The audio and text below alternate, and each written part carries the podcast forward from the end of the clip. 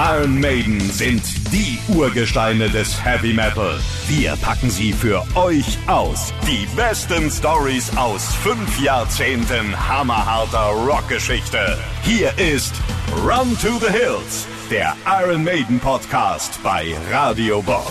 In diesem Podcast sprechen wir über Iron Maiden, über eine der allergrößten Heavy Metal Bands. Wir, das bin ich, Andrea Schmidt. Und ich, Nina Loges. Iron Maiden, das ist der Stand nach der letzten äh, Folge, sind mal wieder ohne Sänger. Der Nachfolger von Bruce Dickinson, Blaze Bailey, hat die Erwartungen leider nicht so erfüllt. Nur was jetzt? Manager Rod ist es, der Steve Harris dann bittet, darüber nachzudenken, ob sie nicht Bruce Dickinson wieder zurückholen wollen. Der hat mit seinen Solosachen eh nicht so den ganz großen Erfolg, den er sich eigentlich selber gewünscht hat. Bei seiner 97er Platte Accident of Birth tut er sich zwar zwischenzeitlich sogar mit Ex-Iron Maiden-Gitarrist Adrian Smith zusammen, der darüber auch sehr froh ist, weil er endlich wieder was zu tun hat. Sie gehen auch gemeinsam auf Tour und spielen auch Iron Maiden Songs, halt die, die er selber mal geschrieben hat. Also, Rod redet immer wieder auf Steve ein, es mit Bruce wieder zu versuchen. Steve kann sich das aber überhaupt nicht vorstellen, dass Bruce das auch will.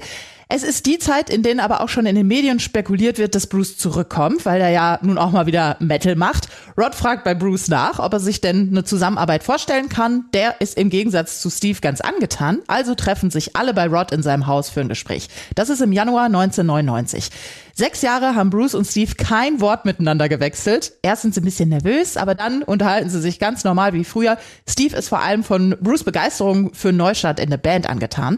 Das bringt ihn dann zum Umdenken und nach dem Gespräch landen sie dann alle im Pub, wie auch immer, und begießen das wieder zueinander finden. Und noch auf dem Parkplatz vom Pub schnappt sich Steve sein Handy, ruft bei Adrian Smith an und sagt ihm, was Sache ist und dass er wolle, dass der auch wieder mitmacht. Im März kommt dann äh, für alle Iron Maiden-Fans die erlösende Nachricht in Form einer Pressemitteilung. Und da heißt es, Bruce Dickinson und Adrian Smith sind wieder bei Iron Maiden. Und weiter geben sie da auch schon bekannt, dass die Band jetzt mit drei Gitarristen spielt und dass es ab Juli eine Tour durch Europa und Amerika geben würde und dass ein neues Album Anfang 2000 erscheinen soll. Bereits im April trifft sich die Band dann im Studio und arbeitet an neuem Material. Das ist der Moment, an dem Iron Maiden wieder richtig als Band zusammenfindet. Auf der Tour werden sie von Auftritt zu Auftritt auch immer besser. Einige meinen besser als je zuvor.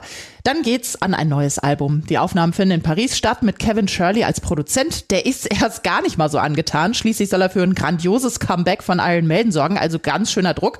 Er sieht als erstes mal ein Problem darin, die Energie, die Iron Maiden auf der Bühne haben, auch auf Platte zu bekommen. Deswegen schlägt er vor, dass sie die Songs alle zusammen quasi live im Studio einspielen. Und das jetzt mit drei Gitarristen. Steve Harris ist erstmal skeptisch, aber dann genießt er sogar die Arbeiten an der Platte, obwohl er sonst die Arbeit im Studio eher hasst. Und man hört es auch, die Band präsentiert sich als richtige Einheit. Das neue Album Brave New World erscheint dann im Mai 2000 und kommt mehr als gut an, diesmal auch wieder bei den Kritikern. Es folgt eine erfolgreiche Tour durch England, die sie Metal 2000 nennen. Dann buchen sie den Madison Square Garden und sind mehr als erfreut, als sie hören, dass alle 14.000 Tickets innerhalb von zwei Stunden weg sind. Und es ist dieses Konzert dort, das Steves letzte Zweifel beseitigt, dass es mit Iron Maiden doch nochmal schief gehen könnte. Im Januar 2001 spielen Iron Maiden dann bei Rock in Rio vor unglaublich unglaublichen 250.000 Zuschauern. Diesen Auftritt gibt's übrigens auch auf DVD. Danach werden Iron Maiden für den Grammy nominiert. Dann gibt's die nächste Rekordmeldung. Die Band hat insgesamt 50 Millionen Platten verkauft. Iron Maiden sind wieder da und seitdem auch nie wieder weg. Und damit ist jetzt eigentlich das Wichtigste über die Band erzählt. Ja, da gucken wir doch mal, was die Jahre danach dann folgt, im kleinen Schnelldurchlauf. Erstmal im Jahr 2002 eine lange Erholungspause, die haben sie sich auch verdient. Das fällt den Fans nicht ganz so auf, da es in der Zwischenzeit ein paar Best-of-Veröffentlichungen gibt und auch die DVD mit dem Auftritt bei Rock in Rio. Ihr 13. Studioalbum Dance of the Death erscheint dann im September 2003. Platz 1 in vielen Ländern der Welt, immerhin in Deutschland und England Platz 2. Dann geht's auf Tour in Europa. Es stehen nur 28 Auftritte an, aber dahin kommen 600 100.000 Fans. Auch in den USA sind sie auf Tour als Special Guest dabei Ronnie James Dio und Motorhead. Im März 2006 geht's dann erneut ins Studio, erneut mit Produzenten Kevin Shirley. Herauskommt das 14. Studioalbum A Matter of Life and Death. Es erscheint am 25. August in Europa, ein paar Tage später in den USA. Das ist dann das erste Iron Maiden Album, das es auf Platz 1 in Deutschland schafft. Platz 1 auch in England und das erste Mal Top 10 in den USA, Platz 9. dann geht's mal wieder auf Tour. Und sie machen auch noch mit beim Ozfest. Das Ozfest ist eine Festivaltour gegründet von Ozzy Osbourne und seiner Frau Sharon. Da räumen sie auch richtig ab, nur am letzten Abend, da werden sie mit Eiern beworfen. Diese Aktion hat wohl Sharon Osbourne organisiert. Sie ist angeblich sauer, dass Bruce während der Tour über das Ozfest, über Ozzy und Black Sabbath gelästert habe.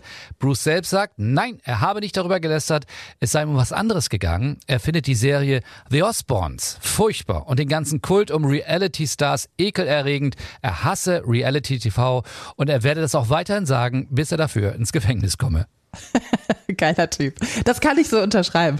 Ab 2008 folgt dann die erfolgreichste Tour der Band. Die startet am 1. Februar in Indien, in Mumbai und endet am 2. April 2009 in Florida.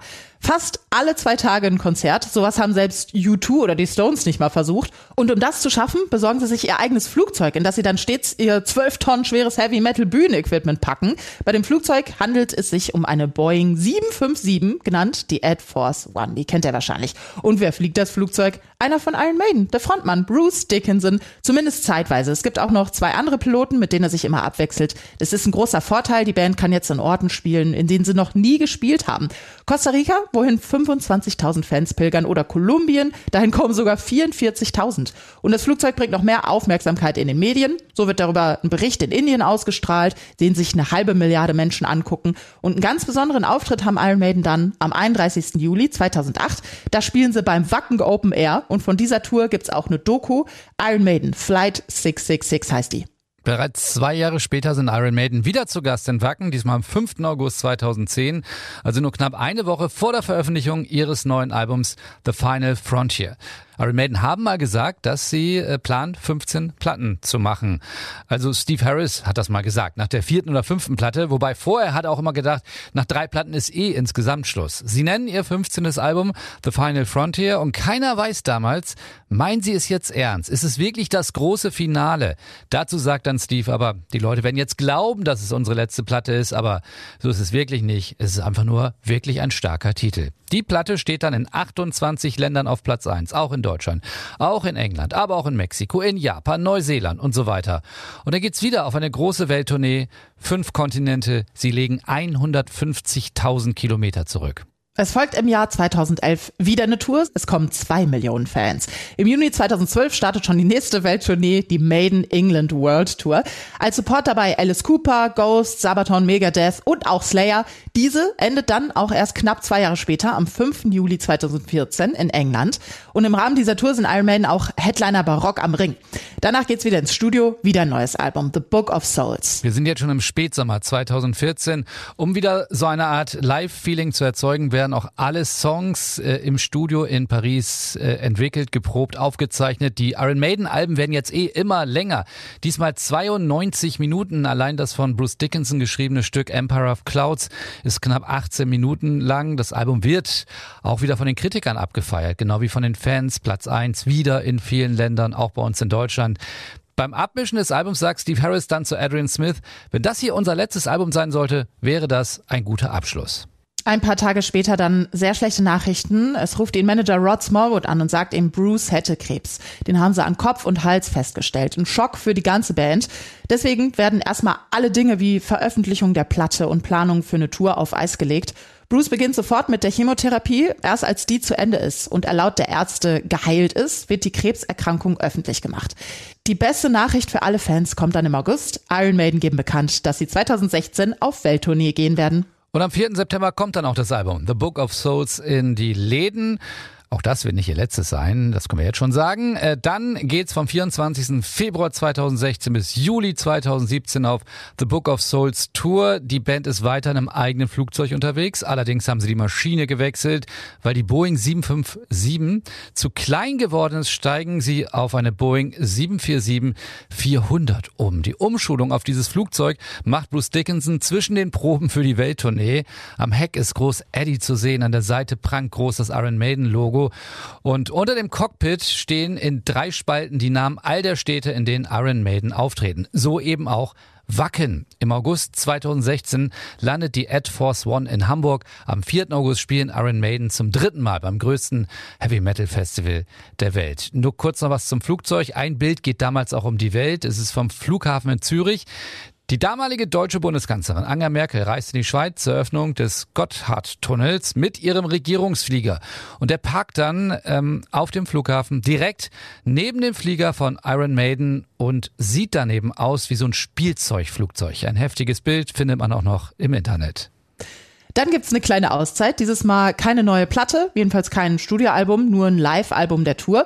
Und dann folgt die Legacy of the Beast Tour. Die toppt nochmal alles, was Iron Maiden vorher live auf die Bühne gestellt haben. Noch mehr Pyrotechnik, Flammenwerfer, noch mehr Requisiten auf der Bühne, inklusive einer Spitfire, also einem Flugzeug.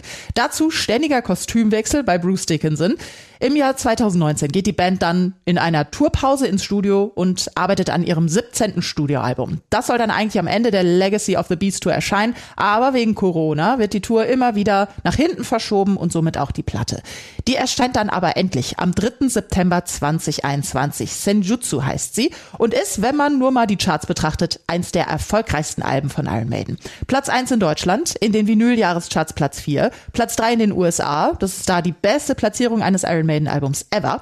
Über 100 Millionen Platten hat die Band bis jetzt insgesamt verkauft. Bruce Dickinson sagt mal, Maiden ist die beste Metalband der Welt. Als Musiker sind wir so furchteinflößend gut, das ist den meisten Leuten gar nicht bewusst. In unseren Herzen ist keiner damit zufrieden, der Zweitbeste zu sein. Wir sind keine traurigen alten Wichser, die sich wieder zusammentun, um ein paar Kröten zu verdienen. Wenn es etwas wert ist, gemacht zu werden, dann muss man 100 Prozent geben. Das sind doch gute Abschlussworte. Tja, damit ist jetzt wirklich das Wichtigste gesagt. Seine der größten, wichtigsten, wegweisendsten Heavy Metal Bands der Welt. Dann können wir jetzt auch darauf anstoßen mit einem echten Iron Maiden Bier, denn das gibt's ja auch schon seit langem, nämlich seit 2013. The Trooper heißt es. Ja, dann mal Prost. Prost! Das war Run to the Hills, der Iron Maiden Podcast. Mehr davon jederzeit auf radiobob.de und in der MyBob App für euer Smartphone. Radio Bob, Deutschlands Rockradio.